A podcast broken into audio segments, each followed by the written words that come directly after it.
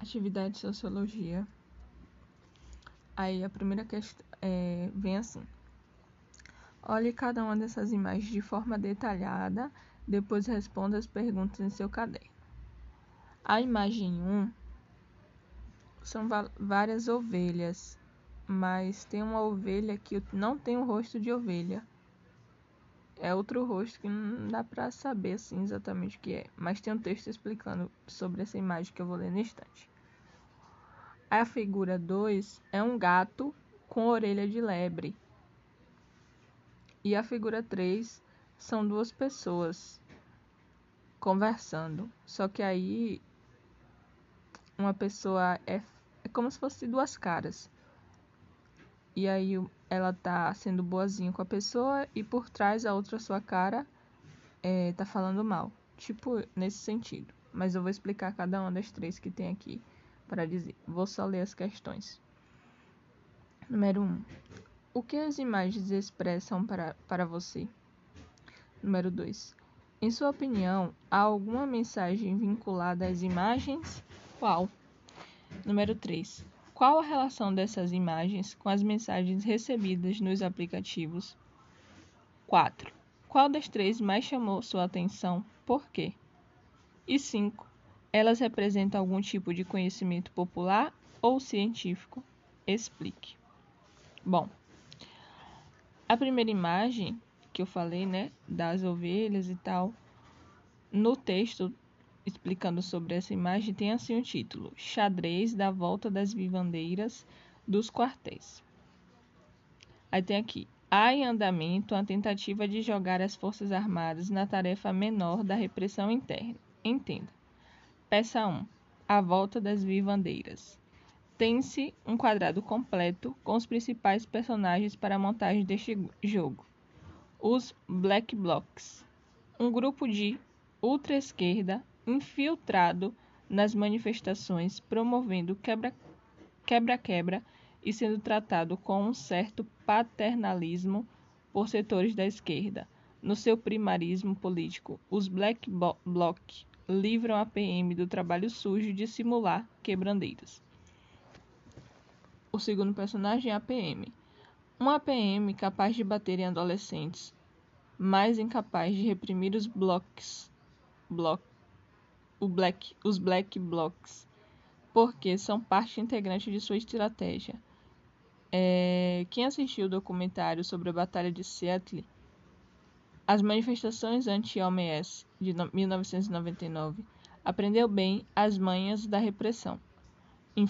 Infiltravam agentes para comandar quebra-quebra, visando desmoralizar as manifestações e encontrar álibi, álibi para a repressão. É prática corriqueira.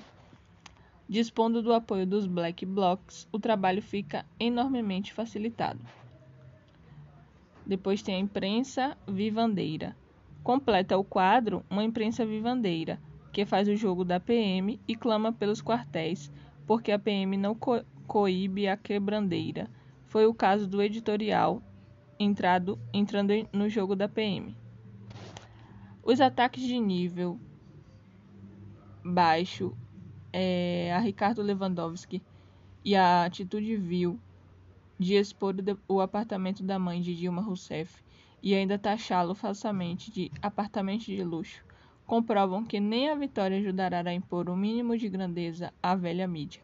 Continuarão apostando na guerra de extermínio sem receio do ridículo, como mostra a reportagem da Folha, acusando a Bolsa Família pela crise das comunidades indígenas. E assim dá continuidade. Então, a imagem 1 que é a imagem do que eu falei, né, das ovelhas. Só que tem uma no meio das ovelhas que não tem, que não tem um rosto de ovelhas. No caso é a representação desse negócio de que está infiltrado. E aí a figura 2 é o gato com as orelhas de lebre. Tem aqui a história. Há mais ou menos uns oito anos atrás, isso, foi, é, isso é a história, viu? Fui procurado por uma noiva que me solicitou um orçamento. Assim que passei o orçamento, De acordo com o pedido dela, ela me disse assim: Nossa, moço, tá caro demais. Tem um primo do meu noivo que é DJ e ele cobra 200 reais só. Nesse diálogo, eu ainda a interpelei e avisei: Cuidado! Esses meninos que se dizem DJ e cobram tão barato não costumam ser muito responsáveis e não possuem equipamento de qualidade. Corre o risco de dele te deixar na mão bem na hora H. Bom, o casamento é uma data especial e única. Afinal, com exceção do Fábio Júnior e a Gretchen, a maioria de nós casa-se apenas uma vez. Bom,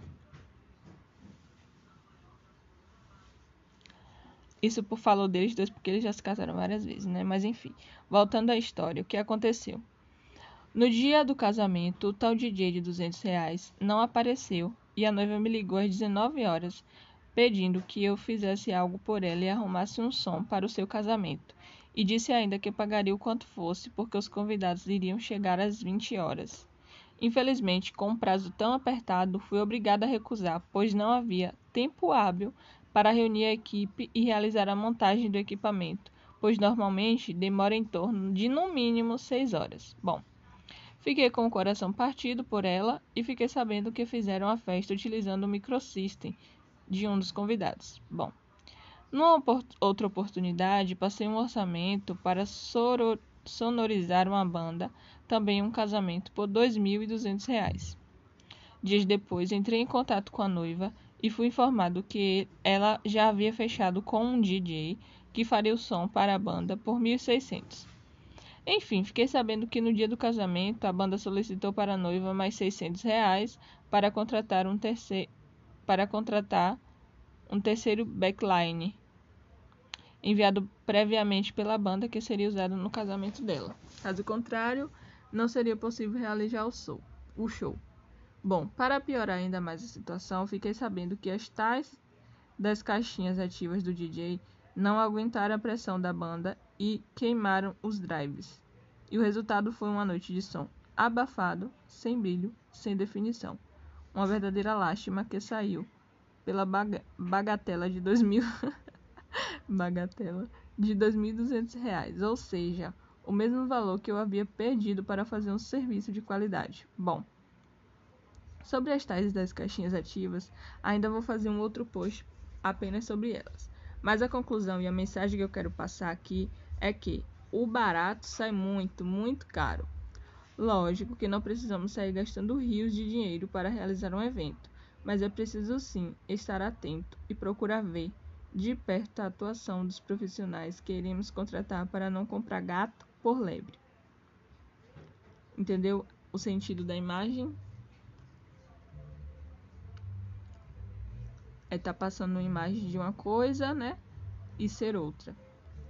E a terceira imagem, que eu falei que é a dos dois homens, é o seguinte: O conto do vigário na reciclagem de RCD.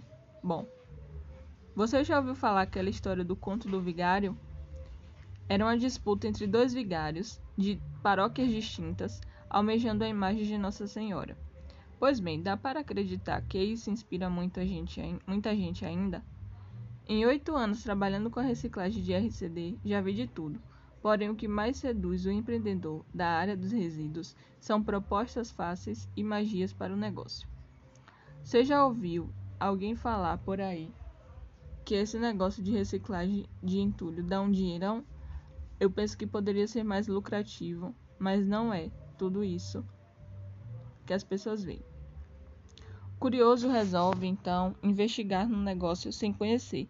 Estuda o mínimo possível e já contrata alguém para levantar informações sobre o mercado. Diante das dificuldades primárias e também da necessidade de montar o negócio do menor tempo possível, o empreendedor cai numa armadilha. Garantia de facilidade e lucratividade. Da ideia até o início do projeto leva tempo. Esse tempo é suficiente para entender a dinâmica do mercado, a realidade dos municípios e também maturar a ideia. É bem provável que a conclusão, após inúmeros estudos de viabilidade, seja de não investir. Penso que o trabalho de consultor dessa área seja o mais fácil, porque se ele pesquisar o mercado da reciclagem no Brasil, verá que não é um bom negócio assim. No relatório de apresentação para um cliente, a conclusão mais assertiva é não investir. Simples, seguro e direto. O conto do vigário se aplica justamente no enviesamento da realidade, seja um consultor ou até mesmo em propostas de fornecedores e de órgãos públicos. Promessa do prefeito é cilada. Relatório técnico baseado em números aleatórios e sem cruzamentos com dados locais é cilada. Reportagem da TV sobre a reciclagem de entulho é cilada. Bom, é... Garantia do fornecedor de equipamento pode ser uma cilada. Se você der o azar de comprar o seu equipamento em um anúncio na OLX ou no Mercado Livre, que convenhamos, não é o melhor lugar para comprar um britador, uma mesa de triagem ou até mesmo implementos para reciclagem de entulho. O ambiente de negócio, negócios dessas plataformas não é propício para aquisição de máquinas desse porte. É comum empresas anunciantes desses sites não apresentarem condições de venda do produto, ou seja, o anúncio tem informações imprecisas ou incompletas. Geralmente, o britador mesa de triagem é divulgado como novo e vendido como usado.